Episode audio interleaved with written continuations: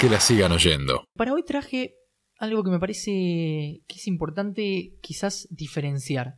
Voy a hablar de lo que conocemos como exitismo o resultadismo, también conocido, algo, una práctica muy frecuente en lo que es eh, el periodismo deportivo, sobre todo, y que me parece que excede un poco lo que, lo que podemos entender como quizás una filosofía, en realidad tiene una gran relevancia y una gran influencia en lo que hace al rendimiento deportivo.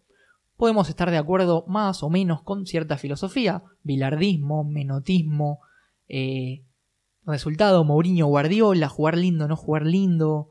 Eh, no sé, me parece que hay un montón de eh, dicotomías con respecto a, o dualismo, si se quiere, con respecto a esto. Y la realidad es que le guste o no le guste a, a alguien esa filosofía, tiene fuertes influencias en lo que es el rendimiento deportivo. En psicología del deporte decimos que el, digamos, la psicología del jugador, en lo que hace al deporte, la entendemos como una mesa de cuatro patas. Estas cuatro patas son las que sostienen el rendimiento de un deportista. Jugadores, entrenadores, dirigentes, hinchas, no. No, No, esa no. es otra. Es otra, Esa otra es- mesa, otra mesa. Esa es otra mesita, sí. Esta es una mesa de estructura psicológica. Las cuatro variables que vamos a tomar en este caso y que son para la psicología del deporte, o por lo menos para algunos marcos cognitivos las más importantes, son la confianza, la concentración, el control del estrés o control de presiones, también conocido como regulación emocional, por ejemplo, y por último, la motivación. Tenemos la triple C, concentración, confianza, control del estrés y la M de motivación.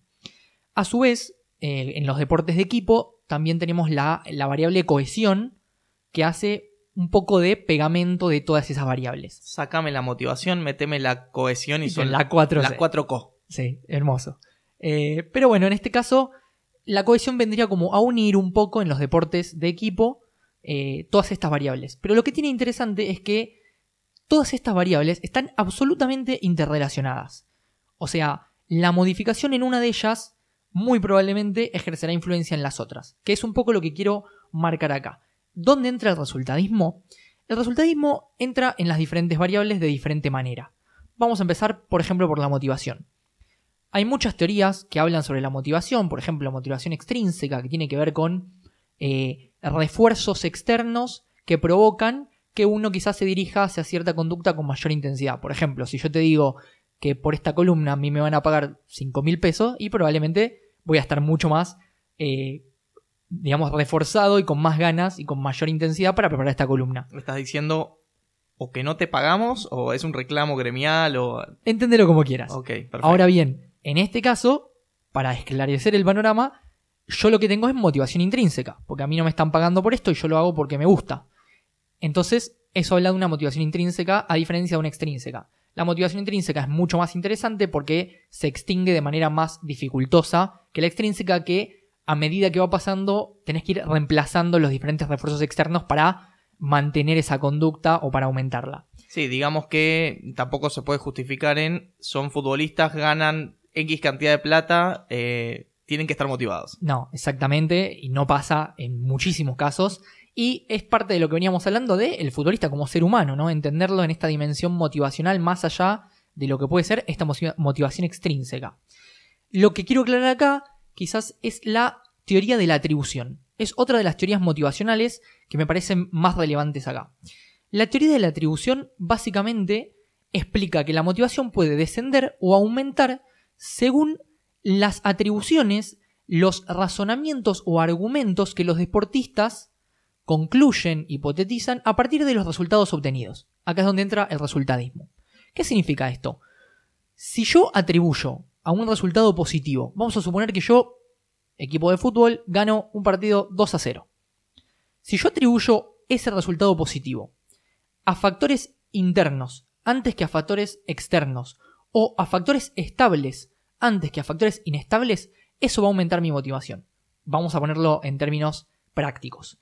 Si yo creo que gané por factores internos, es decir, porque yo hice un buen trabajo, porque yo me desempeñé bien, porque tuve un buen rendimiento, eso va a aumentar la motivación. Ahí tenés un factor interno en contraposición a quizás un factor externo. Yo puedo decir, no, la verdad que gané porque el árbitro me ayudó.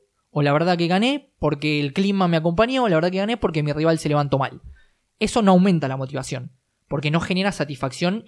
Y acá tenemos de nuevo, voy a ir mencionando todas las variables cómo entran en interrelación, porque la confianza juega un papel preponderante acá. Si yo a un resultado positivo le atribuyo que en realidad gané porque me desempeñé muy bien, porque tengo las habilidades apropiadas, porque en su momento supe llevarla a cabo, porque uno no solamente debe ser, debe tener las habilidades, sino lo más importante del deporte es llevarla a cabo cuando la tiene que llevar a cabo. Ahora, yo te pregunto, supongamos que en términos de confianza uno dice, está bien, gané porque hice las cosas bien. Ahora, la realidad, si lo vemos de manera em, lo más objetiva posible, diríamos, supongamos que el árbitro se equivocó y me favoreció. ¿Sí? Entonces yo creo que hice las cosas bien, no reviso las cosas que hice mal, desde la confianza me suma, pero quizás desde otras variables del juego, como que lo que tiene que ver con la toma de decisiones, me está perjudicando porque no estoy teniendo una mirada crítica sobre la manera en la que me desempeñé. Claro, la mirada crítica es fundamental, por eso también las atribuciones tampoco son todas positivas o todas negativas o todas internas, todas externas. Digo, lo más importante de la teoría de la atribución es justamente esto que, quiero traer acá, que es el resultadismo. Es no tener en cuenta la variable resultado al momento de dictaminar o al momento de reflexionar sobre el rendimiento de un partido. Porque justamente, si vos reflexionás sobre un resultado, te perdés todas las otras variables. O sea, vos podés decir, la verdad, tuve un partido bueno, pero el árbitro me ayudó, me regaló un penal, y bueno, a partir de ahí pude remontar y sacar el partido adelante. Eso es algo crítico. Vos me estás diciendo que básicamente todos los análisis que se hacen en medios de comunicación masivos eh, no sirven para nada. No sirven, exactamente. No sirven. Y, y, de nuevo, retomando esto, no pasa por una cuestión filosófica de a quién le gusta más Bilardo, a quién le gusta más Menotti, Guardiola o Mourinho. Pasa porque realmente son pensamientos que modifican el rendimiento. Imaginemos esto, vamos directo a lo concreto. Yo soy un deportista, si yo soy resultadista, yo voy a realizar eh, atribuciones erróneas a los resultados. Al rendimiento, perdón. ¿Por qué? Porque lo haré a partir de resultados. Y el resultado es una variable que no está bajo mi control completo. Entonces, ¿cómo puede ser que yo dictamine si jugué bien o jugué mal a partir de un resultado? Yo pude haber hecho las cosas perfecto y si el rival era mejor, me ganó. Vas a acordar algo que una vez me dijo un amigo que está muy metido en el universo del póker. Y me decía, en el póker no se analiza según el resultado si en una mano se jugó bien o se jugó mal. Hay algunas condiciones objetivas y estadísticas y uno dice, no, la verdad es que acá yo, viéndolo objetivamente respecto de las cartas que tenía, las posibilidades, jugué mal.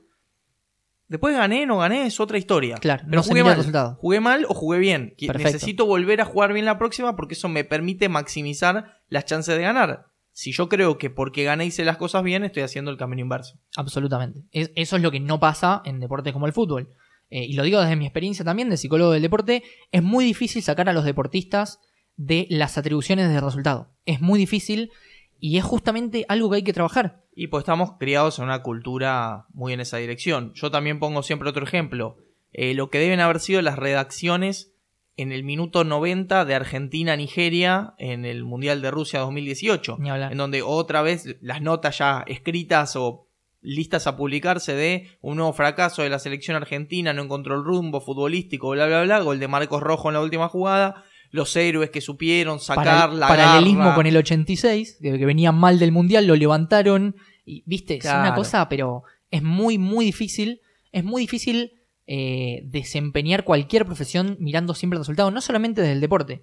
Eh, en este caso, porque estamos hablando del deporte, pero eh, volviendo de nuevo a la cuestión de la, de la atribución. Si yo soy deportista y atribuyo, vamos a hablar de motivación, atribuyo que el resultado positivo se debió a mi habilidad, es decir, a, a, un factor estable, ¿no? Vamos de nuevo, tenemos internos externos, cuando el resultado es positivo y yo lo asocio a algo interno, me sube la motivación, por ende me sube la confianza. A su vez está lo estable e inestable. Los factores estables, si yo digo que, por ejemplo, gané 2 a 0, si yo gané 2 a 0 por mi habilidad, por el esfuerzo, por el entrenamiento, son factores estables. Ahora, si yo digo que gané porque ese día me levanté mejor, no es un factor estable. Imagínate esto, vos sos jugador, te encontrás al partido siguiente con una adversidad, entonces, ¿cómo el creer que ganaste porque te levantaste bien ese día te va a ayudar en una situación adversa. Si no es, no es algo estable, es algo que varía. Si yo ante una adversidad digo, ah, bueno, no, hoy no me levanté bien, ¿cómo vas a hacer para enfrentar una adversidad si te vas a basar en cuestiones inestables antes que las cuestiones estables. Si vos tenés, digamos, si vos haces las atribuciones correctas y te basás en tu habilidad, en tu entrenamiento, en tu esfuerzo, en todo lo que venís trabajando, cuando vos vayas a enfrentarte a una situación adversa, vas a contar con esas herramientas que lo que hacen es aumentarte la confianza. Y la confianza es fundamental, sobre todo en momentos adversos. Porque cuando estamos jugando bien, es fácil tener confianza. El tema es cómo hacer para recuperarla cuando estás jugando mal. ¿Y cómo se logra ese equilibrio entre la necesidad de que un deportista logre generar confianza, pero que a la vez no pierda de vista cuál, cuáles son los elementos, las cosas que hizo bien, las cosas que hizo mal, que no pierda la capacidad crítica? Bueno, ese es uno de los primeros trabajos que hay que hacer con un deportista con respecto al autoconocimiento. Uno de los trabajos más importantes es que el deportista se conozca, que entienda cuáles son sus fortalezas, cuáles son las cosas que tiene que mejorar y también conocerse para, para saber cómo va a responder ante ciertas situaciones.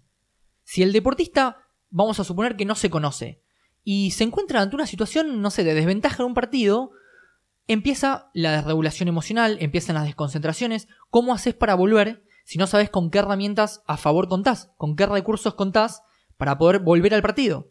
Ahora, si vos sabés que sos una persona, por ejemplo, que eh, se desregula emocionalmente muy rápido, es decir, que ante la primera de cambio ya te generó inseguridad y no sabes cómo volver.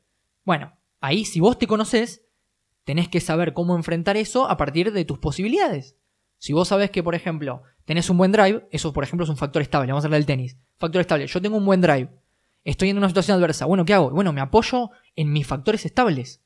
Mi factor estable es que yo tengo un buen drive. Después, bueno, en el momento te puede no salir. Pero vos, estadística o probabilísticamente, estás usando los recursos que mayores chances te dan de ganar. ¿Por qué? Porque son los factores que vos sabés que, que los tenés. Entonces vos no te puedes basar en hoy me levanté mal, hoy me levanté bien para enfrentar un partido. Porque si no, no tenés manera. Lo mismo pasa con la concentración. Digo, vamos a, empezar a mezclar las variables. Si yo voy a, vamos a suponer, no sé, voy a patear un penal, estoy perdiendo 2 a 1.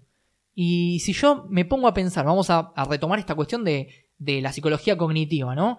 la triada pensamiento, emoción y conducta. Si yo me pongo a pensar que estoy perdiendo 2 a 1 y que si yo erro el penal voy a perder y que perder es gravísimo, porque el resultadismo es también eso. No es solamente las atribuciones que se hacen, sino la gravedad y la importancia que se le da al resultado. Porque vos podés perder un partido, haber jugado bien, si bien no te vas a ir contento porque vos querías obtener el resultado, puede, ser, puede no ser la muerte de nadie. De hecho, no lo es. Pero esa, ese pensamiento que a vos te lleva a creer que el segundo es un fracasado, que es el primero de los perdedores, que del segundo no se acuerda nadie, y un montón de discursos que circulan en los medios de comunicación constantemente, imagínate cómo ese pensamiento no va a actuar de factor interno distractor para tu concentración. Ahora, y no puede también actuar como un factor motivacional en determinados, y yo imagino pocos casos en los cuales existen jugadores que sacan, pero cosas hasta que parecen extrahumanas para evitar la derrota y lo, terminan logrando, obviamente todos perdemos y todos pierden en algún momento, pero pienso en el caso de Rafael Nadal en donde muchas veces pareciera que no cabe en él la posibilidad de perder y, que tiene la capacidad de sacarlo adelante y no como un elemento eh, que le pueda llegar a pesar para desarrollarse o desenvolverse dentro de un partido. Ahí, ahí a mí siempre me gusta esta frase que dice eh, que muchas veces se dice que los jugadores buenos, los mejores jugadores son los que juegan bien bajo presión. Y la frase es errónea. Los jugadores buenos no es que juegan bien bajo presión, es que no sienten esa presión. Entonces yo te la reformulo. Vos tenés el jugador que está por patear el penal, que a partir de los pensamientos que influyen, como dijimos antes, en la emoción y la conducta, si se pone a pensar en, por ejemplo, discursos resultadistas, probablemente pierda la concentración y probablemente esos pensamientos actúen como se, como se llama a la ansiedad cognitiva. Es una ansiedad que surge a partir de pensamientos. Eso que hace te genera presiones, ¿no? Entonces metemos acá, por ejemplo, la variable control de presión. Eso que vos decís que a unos jugadores juega a favor, esos jugadores no lo ven como presión. Esos jugadores lo ven como una oportunidad, como una chance para demostrar nuevamente su valentía, su coraje, eh, su, su emoción por enfrentarse a situaciones adversas. Entonces, ellos son capaces de revertir esto. Y son excepciones. Son muy pocos los jugadores que pueden lograr, como vos dijiste, Nadal es prácticamente extrahumano desde lo psicológico.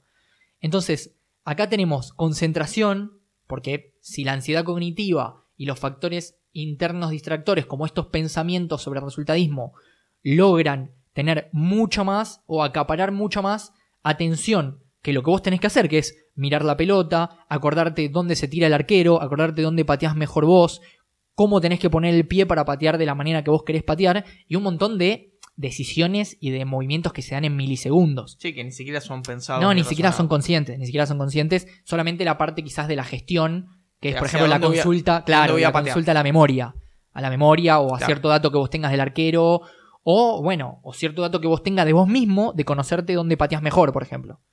Entonces, en ese punto es que don- donde se entrelaza todo y donde se puede ver cómo el pensamiento resultadista va mucho más allá de, de este pensamiento de lo que uno le guste, de si, de si lo importante es ganar o no ganar.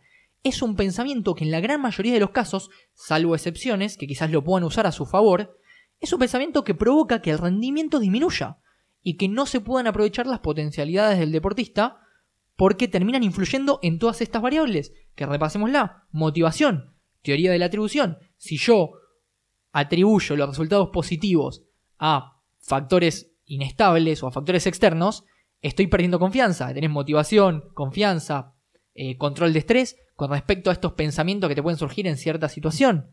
Digo, está todo súper entrelazado e interrelacionado a lo mismo que emoción, pensamiento y conducta. Y lo que genera justamente es una- un decaimiento del rendimiento objetivo del deportista. ¿Quién diría que el hecho de pensar todo a partir del resultado lo que podría llegar a generar es una dificultad para traer resultados? Es justamente, justamente se intenta, a ver, es muy difícil desde la realidad hablar con deportistas de elite cuyo sentimiento de competencia es abrumador.